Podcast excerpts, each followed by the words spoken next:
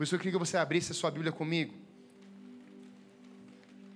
Em Efésios, capítulo 1. E depois, Mateus, capítulo 6. Primeiro Efésios, capítulo 1, a partir do verso 3. E depois Mateus 6, 22 e 23. Diz assim: Bendito seja o Deus e Pai de nosso Senhor Jesus Cristo, que nos abençoou com todas as bênçãos espirituais das regiões celestiais em Cristo. Porque Deus nos escolheu nele antes da criação do mundo, para sermos santos e irrepreensíveis em Sua presença.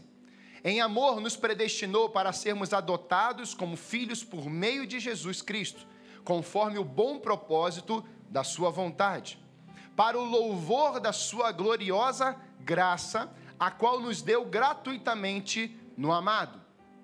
Nele temos a redenção por meio de seu sangue, o perdão dos pecados, de acordo com as riquezas da graça de Deus, o qual ele derramou sobre nós com toda sabedoria e entendimento, e nos revelou o mistério da sua vontade, de acordo com o seu bom propósito que ele estabeleceu em Cristo isto é, de fazer convergir em Cristo todas as coisas, celestiais ou terrenas, na dispensação da plenitude dos tempos.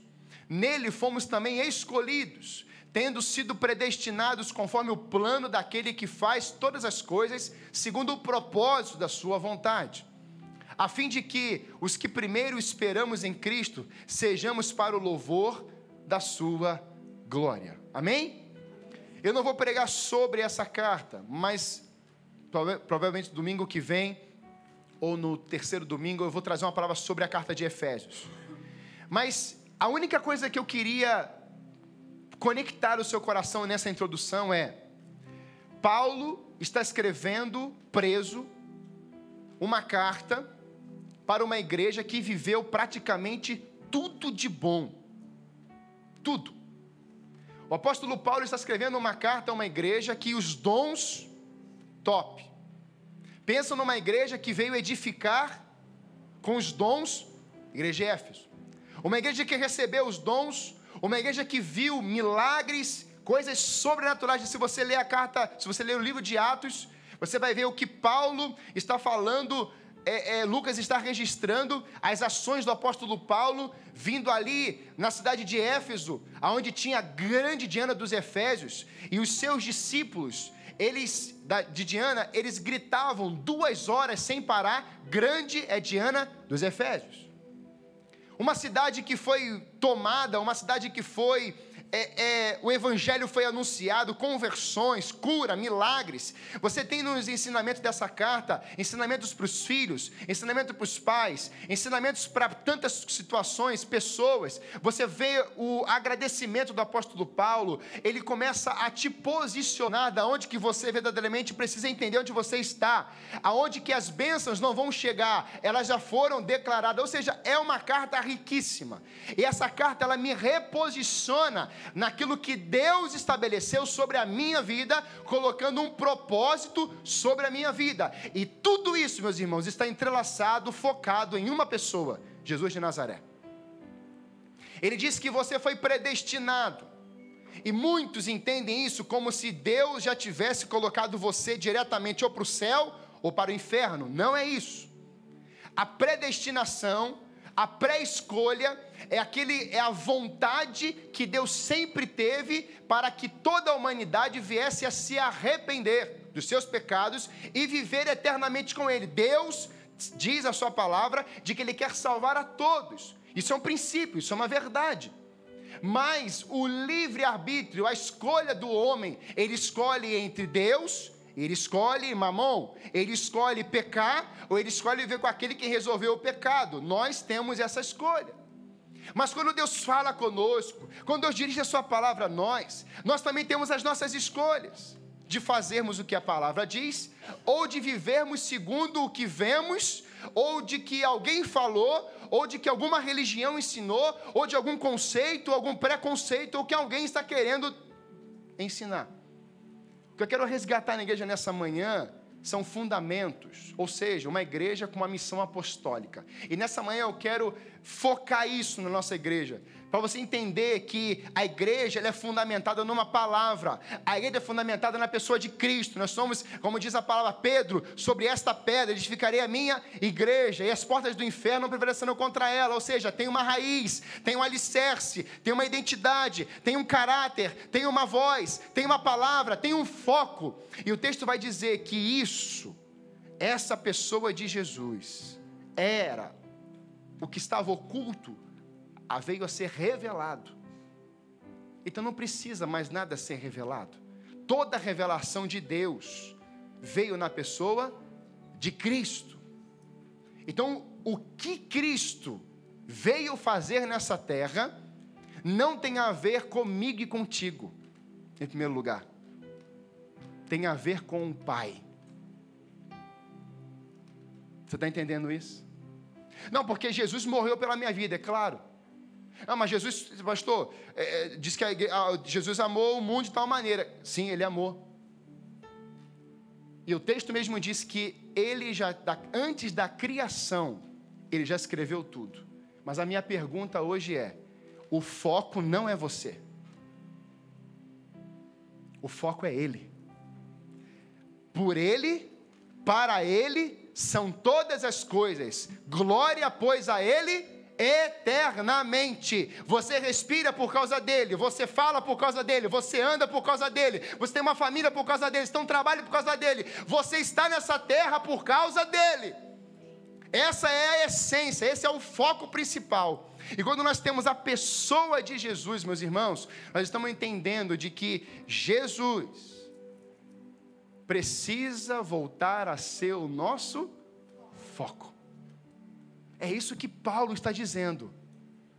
Vocês não podem perder o foco nas divisões. Ele fala sobre isso. Você tem que saber que antes de vocês nascerem, ele já desejou vocês no coração dele antes da fundação do mundo. Vocês não viram Deus fazer, ele já criou para vocês viverem. É diferente. E muito tempo, durante muitos encontros, com, andando com pessoas, famílias, situações, nós podemos ir perdendo foco no percurso da vida. E quando a gente entende isso, meus irmãos, a palavra, ela me credencia a eu viver como Jesus viveu, sim. Sede minhas testemunhas, eis que vos dou poder e autoridade, e eu estarei convosco todos os dias, até a volta para que a gente venha a dar continuidade, ou seja, continue, porque vocês farão obras ainda maiores. Então, se Jesus está com Deus, em João capítulo 1, verso 1, e Deus está com Jesus, em Gênesis capítulo 1, na criação, se nós entendemos que ele revela a João no Apocalipse, ele diz, o texto diz que ele vai aparecer nas nuvens. Aonde é que Jesus vai aparecer? Nas nuvens e tendem a buscar a sua noiva. Nós temos um pacote completo daquilo que os profetas anunciaram, mas Jesus já estava lá antes. Nós temos a revelação máxima de Deus na terra, na pessoa de Jesus. Você pode ler em Efésios capítulo 2 em diante. E você tem o retorno, a segunda vinda de Jesus. Agora, a grande pergunta hoje é: por que, que nós estamos perdendo o foco na terra. Porque os nossos olhos estão na terra. Mas o que, que o texto diz? Nós estamos sentados nas regiões celestiais. Alguém já disse, né? Ande com os pés na terra, mas com a cabeça no céu, com os olhos no céu. E esse é o retrato da águia. E aí, quando você olha para a figura, né, para a ave, para a águia, quando você percebe as características dessa, dessa ave, você começa a perceber que ela enxerga longe.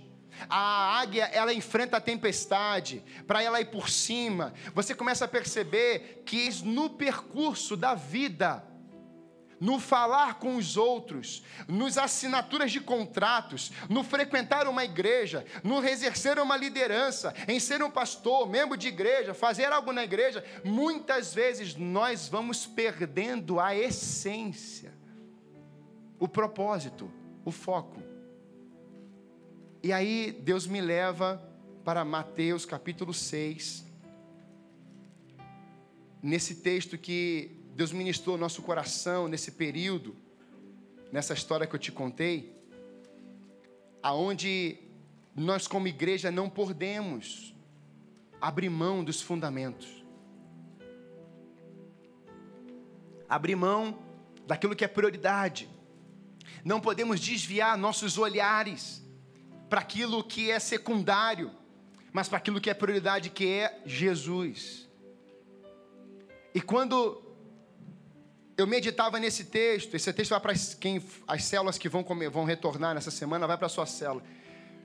E é muito importante nós, como igreja, entendermos isso, porque alguém diz assim: você é um pecador, você viveu fazendo isso, isso, isso. Tem uma voz falando. Mas se os teus olhos estiverem na cruz, você sabe que essa voz não é de Jesus. Você nunca vai ser um pai abençoado. Você nunca vai ser um filho próspero.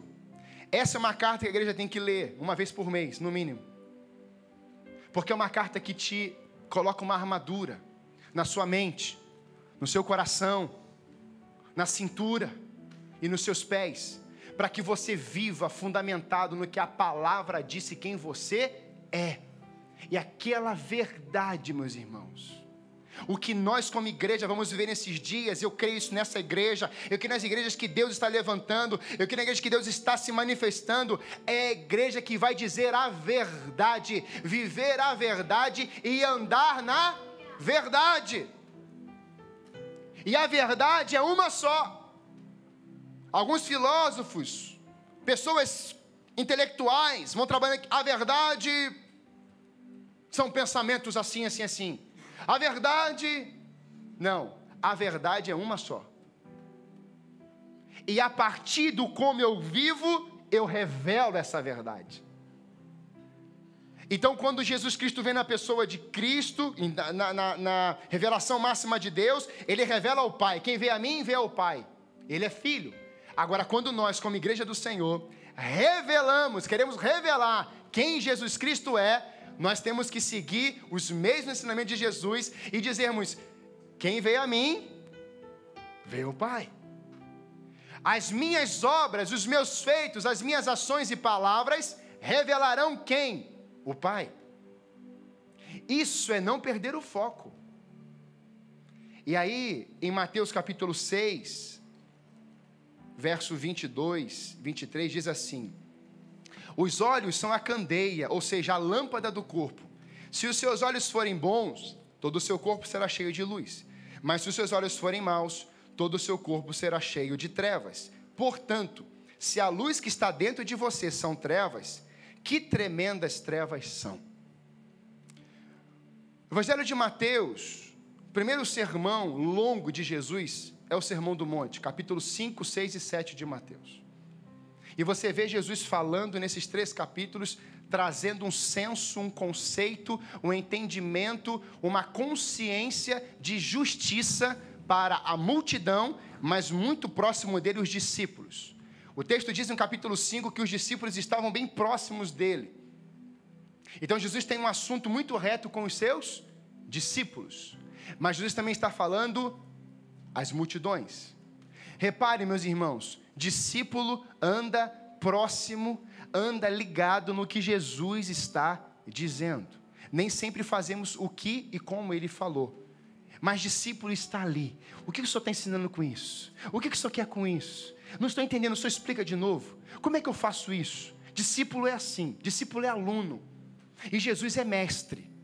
Rabi, considerado mestre, respeitado por muitos como mestre, e quando ensinava, muitos entendiam. Pastor, conversava com algumas pessoas aqui hoje. Pastor, quando eu leio a Bíblia, eu tenho algumas dificuldades, não consigo entender muitas coisas. Então, quando você for meditar na palavra, coloque a mão na palavra assim: Espírito Santo de Deus. Como Jesus ensinava e muitos entendiam, Espírito Santo, traz o entendimento à minha mente. Abre o meu entendimento, Senhor. Fala comigo. Eu quero entender a verdade da revelação da tua palavra agora. Meus irmãos, ore antes de ler a palavra. O sono vai embora, a dúvida vai embora, e a revelação clara e exata vai penetrar e vai fazer uma divisão entre alma e o espírito. Pode fazer, vai dar certo. Tenha certeza disso. Mas diante dessas desses entendimentos do foco, da visão, de enxergar ou não enxergar, Deus começou a mostrar que algumas expressões ou conceitos, religiões nos dias de hoje, que você mesmo conhece, você já ouviu falar no budismo, no hinduísmo, você já ouviu falar em algumas práticas como a própria yoga, e você foi vendo que alguns ensinamentos e rituais e práticas, e temos tantas outras religiões e práticas aí afora, mas eu fui ler e pesquisar algumas religiões ou conceitos e expressões que vão ficar no paralelo e ao embate com essa verdade que Jesus está ensinando aqui em Mateus capítulo 6, quando ele fala dos olhos, da lâmpada dos teus olhos, onde ilumina todo o corpo, se eles forem bons, mas se forem maus, há uma escuridão, é trevas. E aí ele continua no texto: portanto, se a luz que é em ti, ou seja, se você pensa que tem uma luz e não é isso, isso é trevas, de uma treva de uma escuridão imensa. Tem gente que se engana com o que tem e não tem. Tem gente que se engana e afirma que fala a verdade, que vive, mas não é, e não fala, e não compreende, e está vivendo algo que não é a luz, e está totalmente enrolado em trevas. E nessa manhã eu quero que você tenha esse entendimento fundamental esses fundamentos da palavra de Deus, para que quando você saia daqui, você não aponte as religiões dos outros, você não aponte a prática do outro, mas você entenda que a verdade você carrega. E essa verdade está nos seus olhos, está na sua língua, essa verdade está nos teus sentidos, para que quando você cumprimentar alguém, falar com alguém, você não vai ter embate com essas pessoas, mas você vai mostrar essa verdade com as suas ações, com aquilo que está carregado, ou seja, encharcado dentro de você. Quem está entendendo isso, então glória a Deus aí. Esse é o entendimento. Por exemplo, a yoga é um conceito de uma filosofia que trabalha o corpo e a mente através de disciplinas tradicionais de quem a pratica. Yoga é, um, é, uma, é, um, é relacionado ao budismo e também ao hinduísmo. Nem todo mundo que pratica yoga é, é hinduísta e budista, temos que separar isso. Mas há uma prática também em muitos, com práticas com exercícios de meditação para trabalhar a parte física e também a parte mental. O argumento atribuído, referido-se a esse texto, é que hum, há uma explicação. Isso, um arqueólogo estava falando de que ele conversava com um instrutor, uma pessoa que pratica isso, que ensina isso, que é um professor de yoga, e ele diz assim: o entendimento que, nós te, que eu tenho nessa questão da yoga, nesse texto de Mateus 6, é que Jesus estaria se referindo ao terceiro olho, que ficaria oculto na testa e que seria o olho da meditação. Então, para uma prática, uma expressão, uma, um exercício da mente no físico, como a yoga, esse texto que eu acabei de ler para você, é como se ele estivesse dizendo assim: olha, o que Jesus está querendo dizer com isso é que há um terceiro olho aqui em cima para você meditar. Ou seja, há um paralelo, há uma um outro lado dizendo algo sobre essa palavra.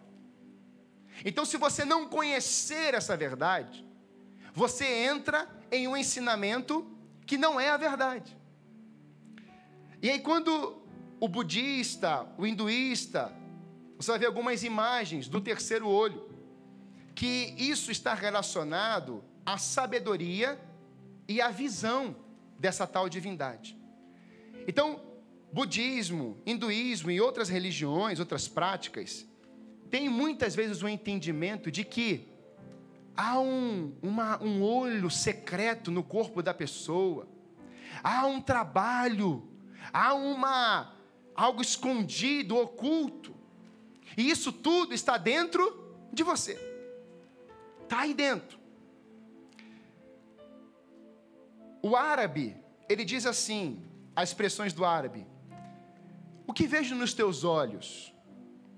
Qual a sua intenção que você tem a me dizer com este ato? O árabe, ele olha para você e ele entende que os seus olhos falam. Tem alguma coisa para transmitir nesses olhos. E aí, meus irmãos, no tempo de Jesus, as pessoas acreditavam que a luz brilhava fora do corpo através dos olhos. Quantos já viram aqui aquelas mulheres, principalmente muçulmanas, com um véu e só sobra um pedacinho do olho, dos olhos? E aí você tem alguns olhares caídos e você tem as maquiagens, você tem olhos que brilham. E aí você consegue fazer algumas leituras e os olhos falam também. Você percebe pessoas com olhares caídos, tristes, desmotivadas, pessoas sempre para cima. Fala, os olhos brilham, os olhos falam. Mas há um entendimento errado de que isso estava relacionado com o externo. Olha, seus olhos brilham externamente. Tudo aqui misticismo. Então, nessa manhã, essa igreja que você está congregando, ela não se envolve com misticismo.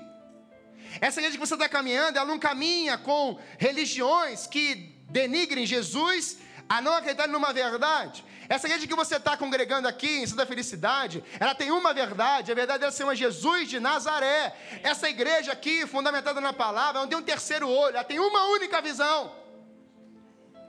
Essa igreja que está congregando aqui hoje, ela não trabalha com sabedoria em cima de alguém, de uma divindade, ou de um espírito, ou de uma situação, não. A sabedoria vem do Espírito que é santo, e ele está relacionado, ele está envolvido unicamente na pessoa de Cristo e o Deus vivo em que ele foi apresentando. Não precisa de mais nada, de alguém fazer, não. Deus envia Jesus, Jesus envia o seu Espírito Santo, e ele está conosco, e é ele que nos dá o entendimento pleno do meu propósito, da minha vida, do meu chamado, para minha família. Ele me dá os ensinamentos práticos até para eu viver. É a Bíblia, manual de fé e prática. Dentro disso, meus irmãos, tantas outras religiões, o texto vai falar de dois olhos, bons e maus. Olhos bons. Esse texto, ele pode ser aplicado para olhos físicos, eu entendo assim, mas também num viés muito forte espiritual, ou olhos espirituais. Também. Olhos bons refere-se à saúde espiritual que produz um olhar generoso. Repita comigo: olhar, olhos bons, um olhar generoso. E eu chamei esse olhar de conhecimento nos olhos. A Bíblia fala o quê? O meu povo peca por falta de conhecimento. Então, se você tem olhos bons espiritualmente, você tem o conhecimento nos olhos. Você sabe discernir. Você não precisa que alguém te diga: Ah, pastor, é certo beber, é certo fumar, é certo fazer o quê? Meu irmão, eu não preciso te dizer nada disso. Quem sou eu para dizer o que é certo e o que é errado? Se o conhecimento da verdade está nos seus olhos, você já exclui da sua vida, você nem usa, você, os seus olhos já condenam. Então a igreja não precisa ficar criando essas questões. O que, que é certo? O que, que é errado? Ah, pastor, é, isso aqui não é assim, isso aqui é essa. Não, nós não precisamos fazer isso. Porque se o conhecimento da verdade estiver nos teus olhos, o que você olhar, você vai dizer, isso aqui não faz parte, porque os meus olhos não são mais meus, mas os meus olhos agora é de quem? Dele. Por isso que você não machuca pessoas com os olhos, porque os olhos de Jesus não machucou pessoas. Olhos bons, espiritualmente, olhos saudáveis. E aí, olha os generosos. Provérbios capítulo 22, 9. O generoso será abençoado porque dá o pão ao pobre. A palavra traduzida aqui como generoso é bons olhos, aimitová. Eu não sei, meus irmãos, o que os seus olhos estão dizendo por dentro, mas por fora eu posso até fazer uma leitura. Toninho está me olhando assim, ó. Que que João, onde é que o João quer chegar com isso? Mas eu não sei o que está por dentro, mas o Espírito sabe. Nós somos bons de falar assim, ó, o olhar dela, o olhar dele. Meus irmãos, as mulheres passam por isso, os homens não. O homem está de camiseta, regata, está de chinelo, está no shopping, né? Está andando e está felizão. A mulher deve estar tá muito incomodada. Mas ele está lá. A outra mulher, quando a outra chega, risadinha por dentro, mão na cintura, perninha para frente. Hum. Assim, irmão, já vi assim. Hum. Aí a pessoa, bom dia. Hum. Os olhos falaram antes e reproduziram com gestos. Mulheres, é assim ou não é?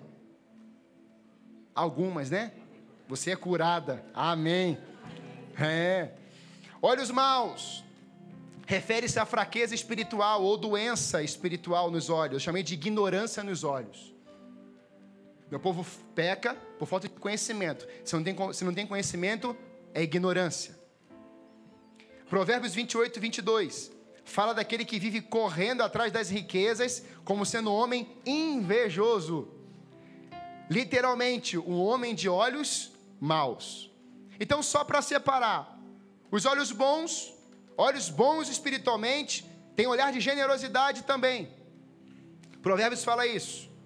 Mas olhos maus, fraqueza nos olhos, doença nos olhos, ignorância nos olhos, e pessoas que estão procurando, andando, procurando só as riquezas. E quando eu procuro só as riquezas, se eu foco os meus olhos nas riquezas, no ouro, na prata, nos bens, eu machuco pessoas, eu afasto pessoas, eu, eu começo a denigrir minha família, o meu chamado, aquilo que eu vira a realizar do que Deus tinha para minha vida. Olhos maus. O invejoso tem olhos maus, porque isso não está somente nos olhos físicos, mas está nos olhos do coração. Quando Jesus ele vai descrever o dono da vinha, quem lembra dessas, desse, desse momento que Jesus está ensinando isso?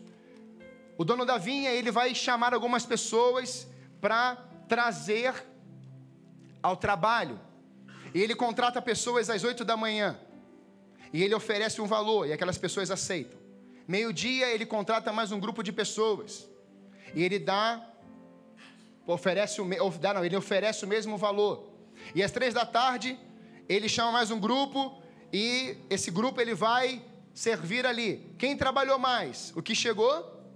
Oito da manhã.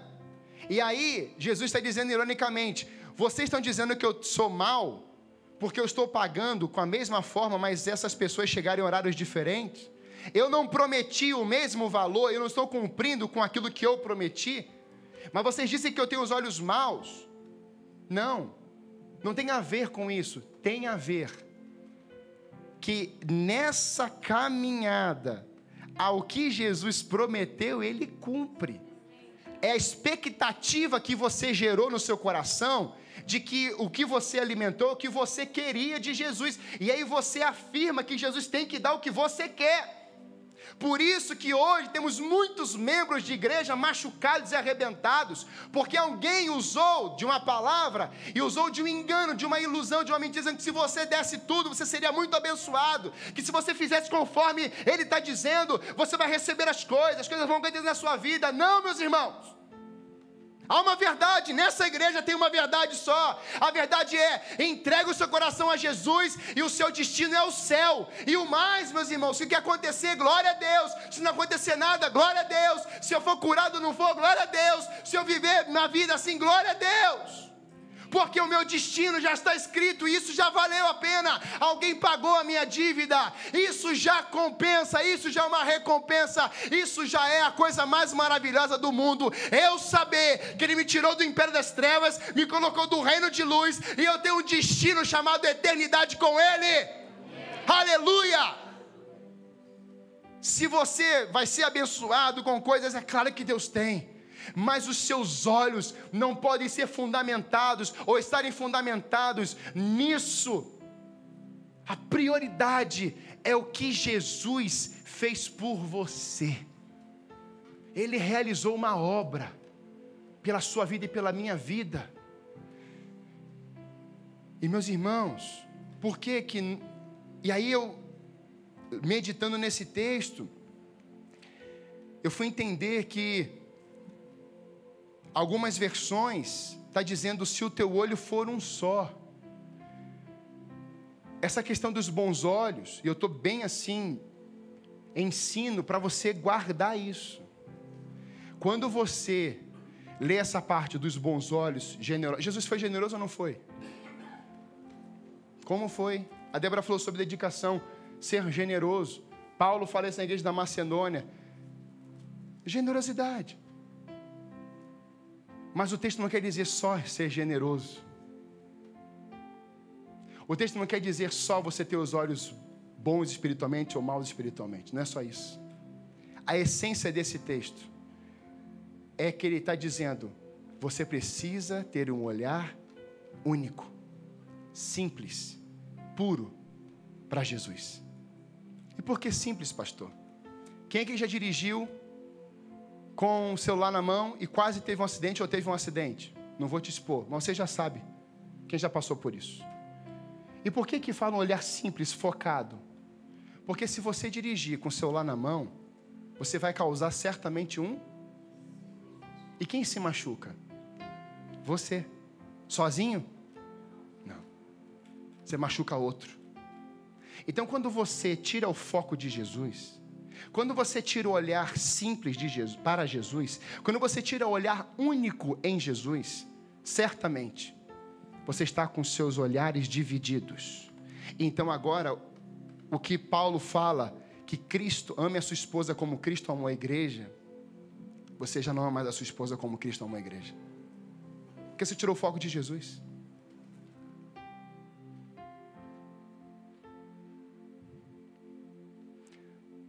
Quando nós tiramos o olhar simples de Jesus, a gente não ama mais o filho. a gente não ama mais. Que nossos olhos estão divididos com outras coisas.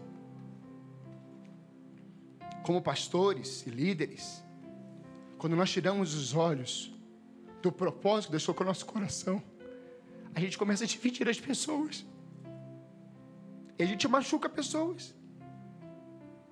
E a gente denigre pessoas. A gente cria rivais dentro da igreja.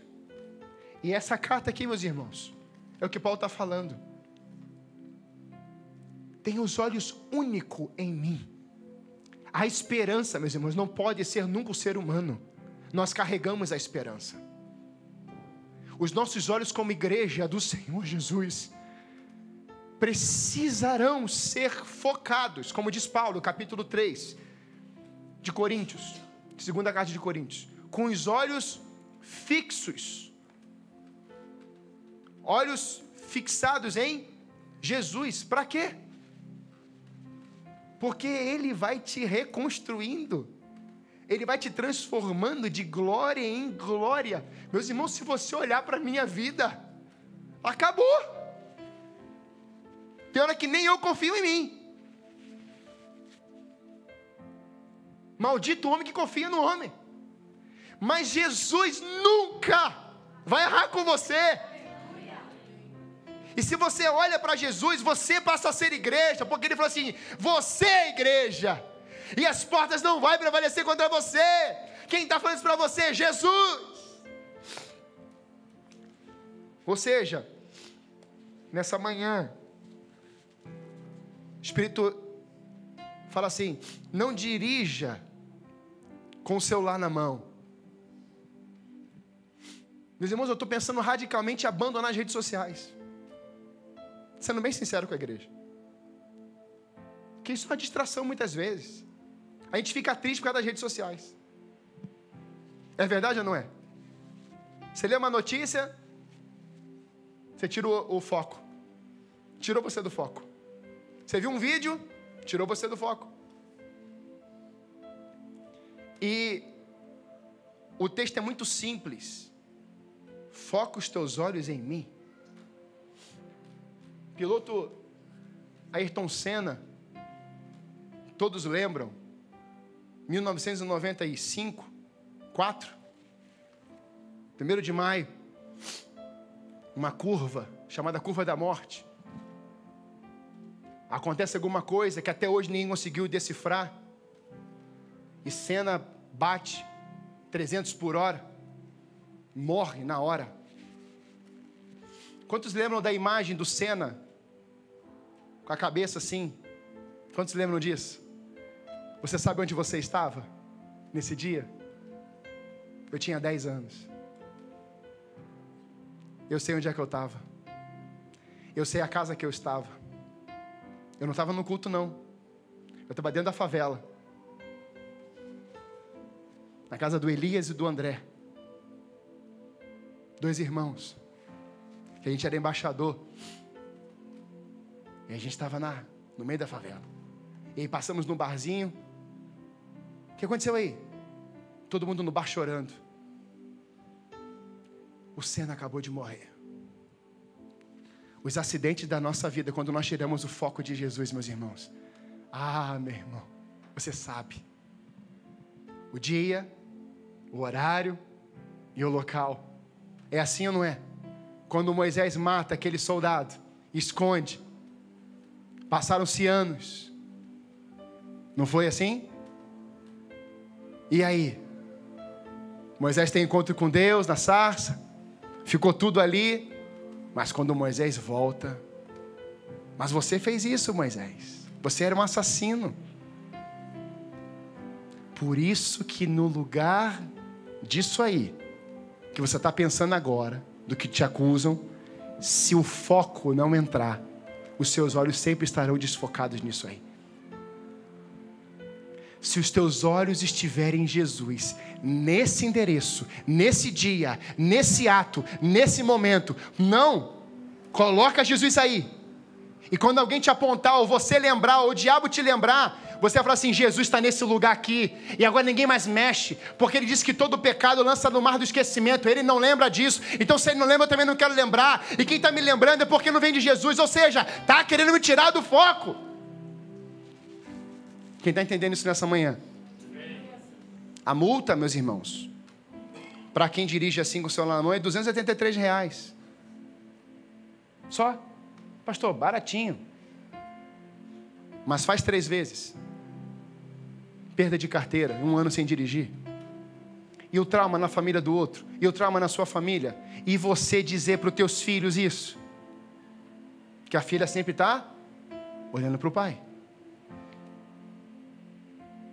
Quando nós entendemos isso, meus irmãos, em primeiro lugar, sabemos que quando não sabemos para onde olhar, o inimigo nos dá uma miragem. E é assim ou não é? A igreja faz isso. Não, esse método aqui é certo, ó, perdeu a essência. Não, esse, essa, essa pessoa que está falando aqui no YouTube, essa pessoa aqui é boa. Isso aqui é maravilhosa, é homem de Deus, é mulher de Deus, tem revelação toda hora. Eu não sei você, mas às vezes no Facebook aparecem umas pessoas e ela está lá falando. Quem é Deus? Quando eu fui ver a quantidade de vezes, eu já vi 10 mil pessoas, 1.200 pessoas online. Pessoa falando coisa com coisa. Mais de mil, meus irmãos, a Alameda hoje tem dois mil membros, é quase uma Alameda, metade de uma Alameda, conectada ouvindo uma pessoa que nem conhece, nem sabe o nome, não conhece a história, não conhece a família, não conhece ninguém.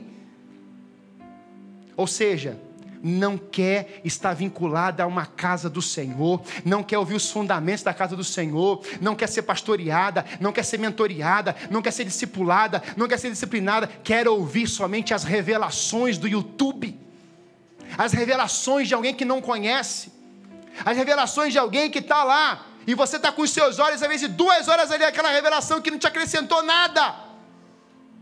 Mas eu quero que você pegue a sua palavra essa semana e medita nessa palavra duas horas por dia, e você vai ver que tipo de crente você vai ser. Aí Deus vai usar a sua vida em diversos lugares, porque você colocou os seus olhos naquilo que é a verdade, meus irmãos. Não estou condenando o YouTube, não. Mas você precisa primeiro Nós precisamos primeiro, como igreja, focarmos no que a palavra me diz. Quem é a palavra? Jesus. O que é que Jesus me diz? Ele é o Verbo encarnado. O que, que essa palavra tem de compromisso para dentro do meu coração? De que nunca falhará, de que nunca vai errar, de que nunca vai mexer, mentir, de que nunca vai me denigrir, de que nunca vai me abandonar. Essa palavra me renova. Não é a rede social. Essa palavra me transforma. Não é alguém que aparece.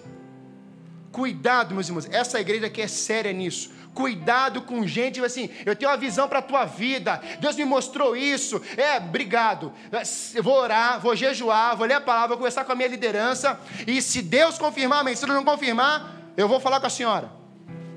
Eu já ouvi inúmeras vezes, pessoas assim, pastor, Deus manda dizer uma coisa para o senhor, eu pego isso, e muitas vezes eu me iludi, tirei meu foco do que Deus, e já cheguei até lugares assim, ó, Senhor, o Senhor vai usar alguém hoje aqui, e a pessoa vai vir, e vai acontecer assim. assim. Olha, que, olha, olha só, eu estou colocando situações para Deus. Não precisa. Senhor, o Senhor quer usar alguém? O Senhor conhece, está no meu coração. Da forma que o Senhor quiser. E eu recebo o Senhor. Aí vem. Aí acontece. Sabe por quê? Porque senão a gente cria os olhos, nossos olhos em cima de pessoas. E aí agora a Sandra passa a ser, pode ser agora a do reteté. Porque ela acertou algo. Meus irmãos, a gente é só um cano, miserável cano. É só isso que a gente é. Um cano. Aonde passa, tudo se transforma. Passou, tem que transformar aqui dentro. Tem que transformar aqui dentro os olhos. E por que miragem, pastor? Porque quando você tira os seus olhos do foco, o inimigo te apresenta logo uma miragem. E qual é a miragem? O que é miragem? Ilusão. Não é real. Engano. Davi foi assim. Meus irmãos, naquele tempo, Samuel, Davi é um rei guerreiro, é ou não era? Que marcou a vida de Davi, homem segundo o coração de Deus, guerreiro do Senhor. Enfrentou leão, urso, Golias, os filisteus e tantos outros. Um exército, um é um guerreiro do Senhor, um valente. Mas aí, naquele tempo, Davi, o rei, ele ia para o campo de batalha. E era algo assim, era um decreto. Rei tinha que ir para o campo de batalha. Por quê? Os soldados estão olhando para quem? Rei, nosso líder, tá lá, estamos juntos. Nessa guerra, Davi diz assim: pega o oficial dele, acho que é Joabe o nome dele, leva o exército, eu vou ficar em Jerusalém. Vai vendo como as coisas acontecem. Meus irmãos, eu creio que isso não demorou um dia. Quando Davi disse para o oficial: Podem ir vocês, eu vou ficar aqui no palácio. Davi ficou aonde? Palácio é ruim ou bom? Ou quem já viu as histórias e lê e já viu as imagens dos palácios da Inglaterra, Espanha, sabe que o negócio é chique. Então, palácio é conforto, zona de conforto. Palácio pode ser considerado aqui como a própria miragem. Estou desfocado. Por quê, meus irmãos? Porque Davi tinha um compromisso com Deus e com o povo. Eu não vou, vou ficar em casa. No dia seguinte, ele levanta mais tarde porque descansou bastante. Quando ele aparece, quando ele aparece na beirada do palácio, ele dá uma olhadinha para a direita assim, o texto diz assim: E Davi viu. A miragem não vai ficar fazendo assim para você. Quando você tira o foco de Jesus, os teus olhos vão achar a miragem. É diferente. Porque o inimigo, ele sabe que você desfocou. Olha, desfocou. Apresenta. Então, quando os meus olhos são retirados do foco, eu tiro os meus olhos do foco, o inimigo apresenta para você a miragem. O que, que aconteceu? Davi manda oficial, vai lá. Davi era para estar onde, irmãos? Na guerra. Ativado, consciente, focado no propósito daquilo que Deus chamou ele para fazer. Você é um guerreiro, Davi. Você não constrói templo, mas você vai matar os inimigos. Propósito. E aí, meus irmãos, Davi chega, olha, o servo traz, ele se envolve com Betseba, o filho morre, mas nesse processo todo é um assassinato. E sabe o que mais me chacoalhou com essa mensagem? Foi quando eu fui ler o significado do nome de Urias. O pai, o esposo de Betseba, marido de Betseba, tem um nome que significava: A minha luz é o Senhor. O que, que Deus está querendo dizer com a gente? E o que, que eu entendi isso nessa revelação que Deus falou no meu coração? Meu coração, isso. É como se tivesse uma placa na cabeça de Urias, na testa dele. Um aviso de Deus. Davi, eu sou a tua luz, Davi. Eu sou a tua luz, Davi. E Davi vai lá e mata. Trama para matar. Então, eu entendo que quando os nossos olhos desfocam de Jesus, eu posso matar pessoas. Não posso matar com arma, mas eu posso matar com a língua. Posso ofender, posso denigrir, posso arrancar da minha vida, não quero mais contato com você. Para mim, você morreu. Tirei os olhos de Jesus. E aí, meus irmãos, a coisa mais linda é que tempos vão se passando. E Davi vai dizer: Senhor, não tira de mim a tua presença. Davi ou, ou reencontrou o foco. Davi permitiu a restauração nos seus olhos. Um olhar. Um olhar simples. Eu queria que a gente ficasse em pé. Essa palavra não é para te destruir.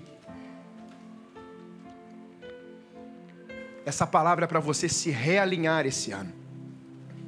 É uma palavra de encorajamento para você sair desse lugar hoje focado em Jesus de Nazaré. Coisas sempre serão coisas, pessoas sempre serão pessoas. Deus único e verdadeiro, só temos Ele. É Ele que nos fortalece, Ele que nos encoraja. Eu queria que a igreja olhasse para mim. Você vai levar uma frase com você hoje para sua casa. A dependência de Deus ou em Deus faz você resistir ao diabo. Mas a independência sua em Deus fará você viver a não resistência ao diabo. Quando você depende de Deus, quando você foca nele, o diabo se apresenta assim: Eu te resisto, eu não vou guerrear contra você. Igreja não guerreia contra Satanás, irmãos. Igreja resiste com a boca. É isso que está em Efésios capítulo 6. Sejam fortes e resistam ao inimigo. Não é para ficar agora guerreando. Resistência. Há uma entidade maligna em alguém. Resista. Cala-te. Sai dele em nome de Jesus. É isso. Ele já perdeu. Você está do lado de quem? De que perdeu ou de que já ganhou? Nós somos mais que vencedores em Cristo Jesus. Aleluia. Glória ao Senhor. Então, se você depende de Jesus, se você vive a vida de Jesus, se você olha para Jesus, você resiste ao diabo e ele fugirá de vós. Ele pode voltar, mas ele, você o resiste. Agora, meus irmãos, quando nós não dependemos mais de Jesus, dependemos de pessoas para falar verdades para a nossa vida, você está a caminhos bem rápidos a viver uma vida fora da presença de Jesus. Feche seus olhos. Essa manhã é uma manhã que Deus quer colocar os nossos olhos nele. Eu, como pastor, eu como marido, eu como filho, eu mesmo, seu pastor, que não sou melhor e pior do que você em nada. Somos uma família, um corpo, um só batismo, uma só fé, estamos congregando no mesmo lugar. Hoje eu lidero você, mas um dia você pode me liderar. E meus irmãos, nessa manhã eu queria muito que você fosse como essa frase. Tenha um olhar único e simples, um olhar sincero. E quando você se olhar, não é, disso que, nem é isso que diz o texto, diz: sonda-me, Senhor, e me conhece. Porque se você se olhar, você vai achar que não há nada de problema ou de coisa que tem que consertar em você. Mas eu quero que você peça agora ao Espírito Santo: Espírito Santo, sonda o meu interior agora sonda os meus olhos, sonda os meus sentidos, sonda a minha vida, sonda as minhas falas, sonda os meus interesses, sonda, Senhor Deus, aquilo que eu tenho guardado no meu interior, sonda aquilo que está oculto no secreto no meu interior, sonda, Senhor, e o que o Senhor olhar agora, com os teus olhos de generosidade, com os teus olhos de amor, com os teus olhos de transformação, com os teus olhos de, de vida abundante, com os teus olhos, Senhor Deus, de uma vida transformada pelo Senhor. Pai, coloca esses olhos agora em mim, nos meus olhos, nas minhas mãos, porque eu quero viver tudo que o Senhor tem para minha vida em 2020, porque eu quero ficar focado no Senhor em 2020 e até o final da minha vida. Se há algo no no seu coração nessa manhã que precisa ir para a cruz, e Jesus tem que entrar nessa área para que você não viva mais os seus olhos divididos. Seja o que for, irmão, eu queria que você saísse do seu lugar. Há alguma área? Ah, eu tenho os meus olhares divididos nisso. Coloca Jesus como essência. Jesus vai mudar. Ah, mas os meus olhares agora é o financeiro.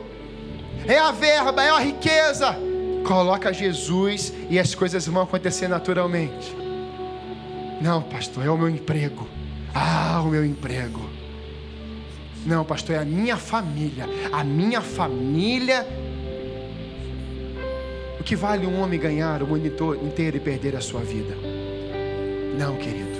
O seu foco principal é Jesus. Se nessa manhã você quer focar só Jesus, em primeiro lugar o reino de Deus e as demais coisas serão acrescentadas. Se você quer realinhar os seus olhos hoje, ter uma visão sadia, saudável, restaurada, sai desse lugar e vem para cá, em nome de Jesus. E nós vamos estar orando. Isso, em nome de Jesus. Pode vir. Isso, venha bem pertinho aqui. Pode vir, não tenha vergonha. Seu pastor está aqui com você. Nós somos um só. Aqui não tem espaço para vanglória, soberba. Aqui tem espaço para corações quebrantados e contritos, que vamos viver os fundamentos da fé. Vamos ser uma igreja poderosa, porque o nosso Deus é poderoso. Não tem espaço para ego, não tem espaço para vaidades, não tem espaço para orgulho. Não a lâmpada dessa igreja não vai se apagar jamais. Nossos olhos sempre serão generosos e os nossos olhos sempre terão um único foco, Jesus. A lâmpada do teu corpo, eu profetizo que não vai se apagar. Faz de novo, Senhor. Somos a tua igreja. Sei que estás aqui.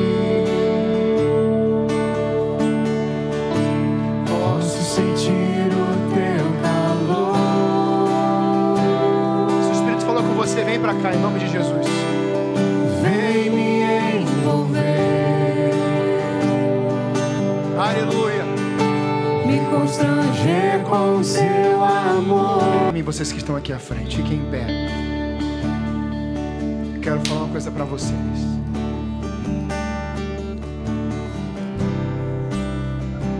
O diabo, nosso adversário, sempre, sempre incansavelmente, vai tentar nos apresentar as miragens.